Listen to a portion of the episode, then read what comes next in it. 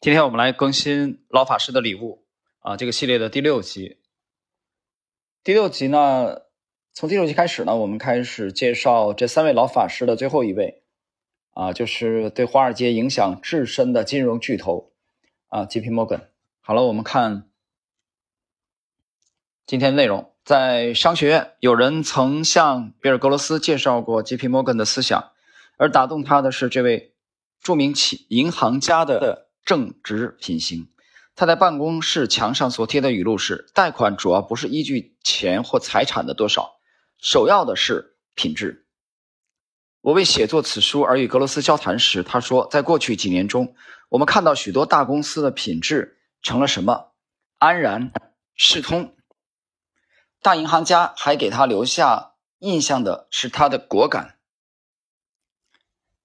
格罗斯说，在适当时候，他一言九鼎，愿意承担心中有数的风险。心中有数是仔细挑选的字眼。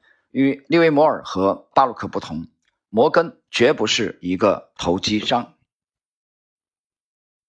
呃，各位，大家要注意的是，作者这里对摩根的描述啊，他绝不仅仅是投机商。我们等会儿就看看他啊和前两位的这个区别。对吉皮摩根而言，他所认识的利维摩尔和巴鲁克还是孩子啊。老实说，是这样。他自己的儿子小吉皮杰克生于一八六七年，长巴鲁克三岁，大利维摩尔十岁。利维摩尔生来贫困，巴鲁克的家庭只是小康而已，而摩根生在一个富有的家庭。当比尔格罗斯。的其他两位投资英雄们仍在穿开裆裤时，摩根的父亲正成为全球最重要的金融家之一。而摩根自己在当地做了同样的事，他帮助当地成为全球最重要的地方。格罗斯的三位投资英雄中，摩根排第一位，其他两人排在后面。摩根在他的记忆中虽死犹生。用格罗斯的话来说，他所展示的美德也是核心，而不是第三位，是长期。而非周期性的。格罗斯的语录摘自吉皮摩根向国会所做的证词。他在证词中对质问他的人含蓄地进行了反驳。他们暗示银行家们仅凭冷酷的商业考虑贷款。史学家将他们自己分为两类：一种认为人创造历史，另一种认为时势造英雄。那些历史记载的命中注定的情形，在吉皮摩根这类重要人物身上得到了充分体现。在他的时代。大学校园最流行的格言是“寸金难买寸光阴”，抓住每一天每一刻。吉皮摩根抓住了一个时代。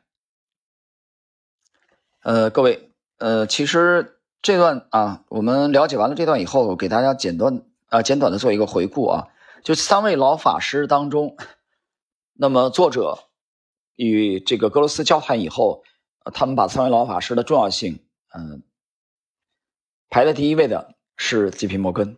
其实，吉皮摩根在三位老法师当中啊，这三位格罗斯的偶像英雄当中，呃，他的出生年份是最早的，他是一八三七年。那么接下来是一八六四年，呃，然后接下来最小的就是一八七七年出生的这个啊，杰西·利弗莫尔。我们继续来看。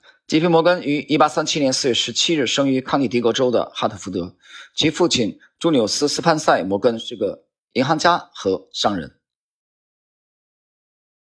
从事经商、投资、以商业信用证提供资金等工作。朱纽斯的父亲约瑟夫·摩根也是位银行家，精心引导儿子的事业。其母朱丽叶·皮尔庞特出生于德高望重的牧师和诗人的美国家庭，其中一位家人谱写了《铃儿叮当响》。吉皮摩根体弱多病，在他七十五年的一生中都是如此。他从母亲那里遗传了先天性皮肤病——酒糟鼻。中年时期，他的鼻子静脉扩张成血紫色肉块，令孩子们害怕。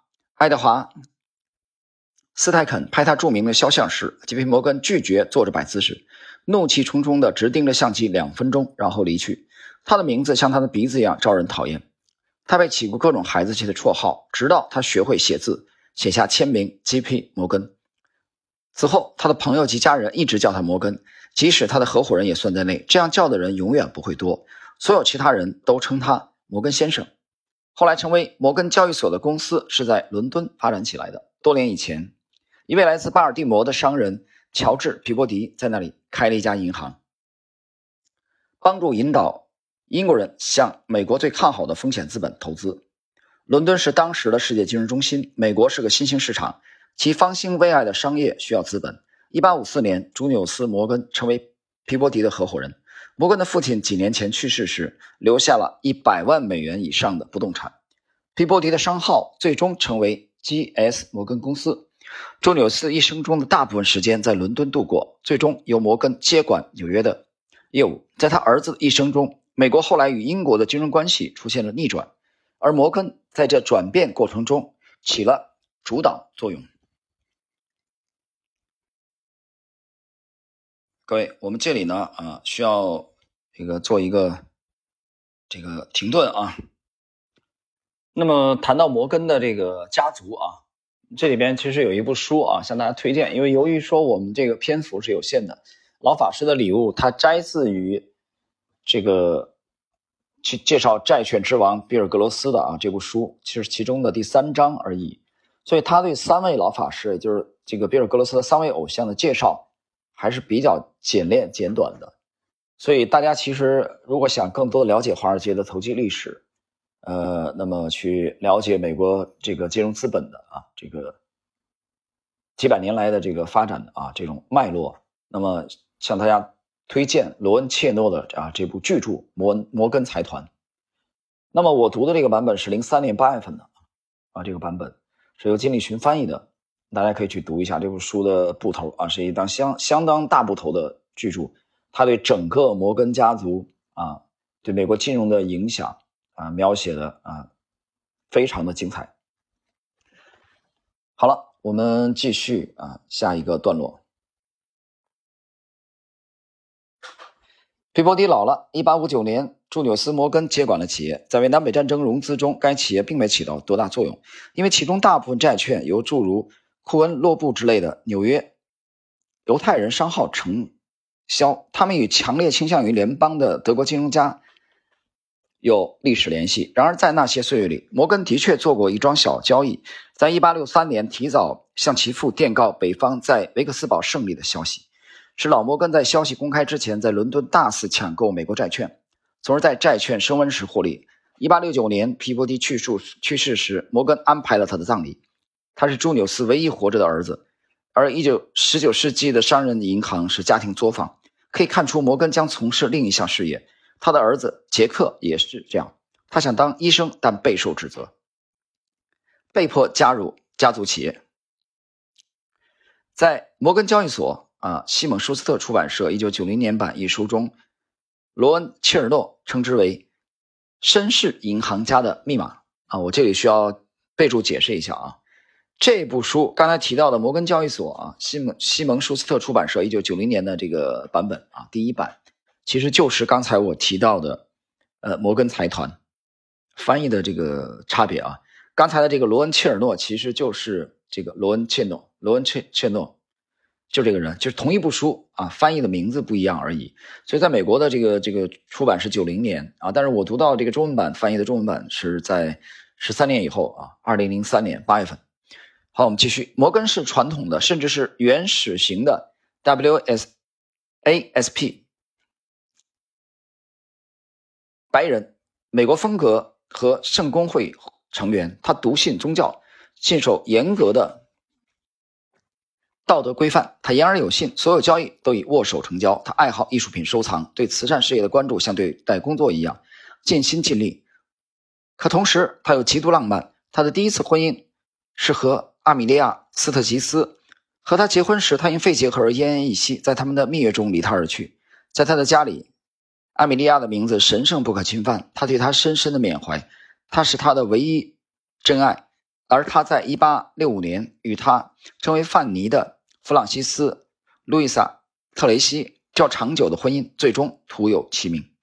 摩根的著名游艇同其他大游艇一样豪华舒适，而他。埋头于公司和欧洲永远忙不完的事物。朱纽斯掌控伦敦的公司时，他主要与那时两个羽翼丰满的商人银行家竞争。这两家商人银行是罗斯泰尔德父子公司和巴林银行。1870年，法国正遭到普鲁士的攻击，在伦敦寻找融资，他们向摩根家族求助。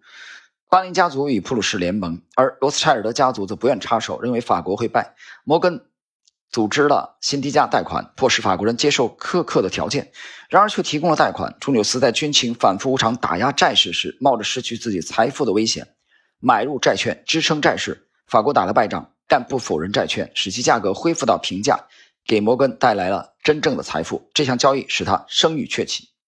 回到美国，摩根就成了颐指气使的人，身高超过六英尺，身形粗壮，有一双洞若观火的褐色眼睛。他总是衣着笔挺，根据季节戴不同的帽子，有时候穿格子花的运动背心。他正为自己营造交易公平和实力雄厚的名声。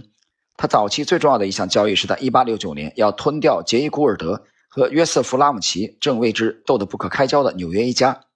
小铁路公司，拉姆齐聘用摩根从对手那里抢回铁路控制权。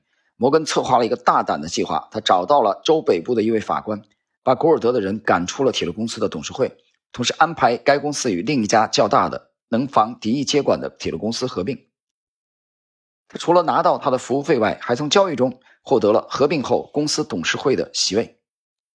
虽然他终身是个银行家，是后来。称为金融信托公司的法人代表，但他同样是个有权有势的商人，在那镀金年代的强盗王，他从未积聚到像安德鲁·卡内基或约翰 ·D· 洛克菲勒那样多的财富，但他比他们两人任何一个都更证明了自己的力量。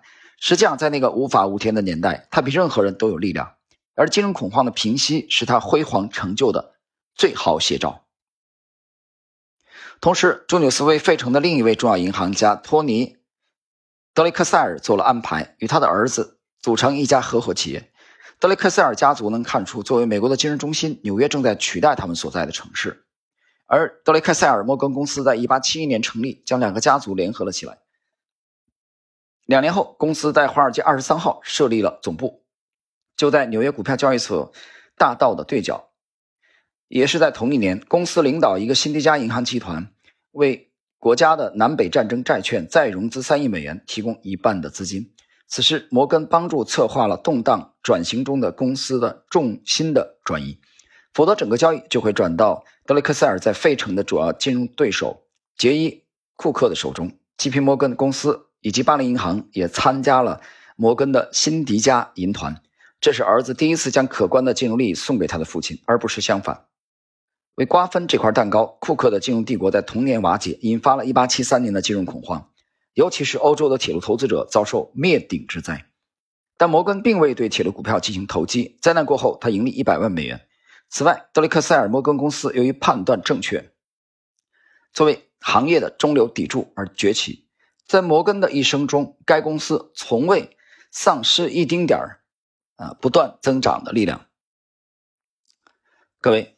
嗯，时间关系呢啊，我们今天的这个老法师的礼物啊，这一节的内容啊就到这里。那么从这一集第六集开始，开始作者开始正式的介绍，呃，华尔街的巨头，也是三位老法师当中啊，他认为影响力最大的，也是这个是被这个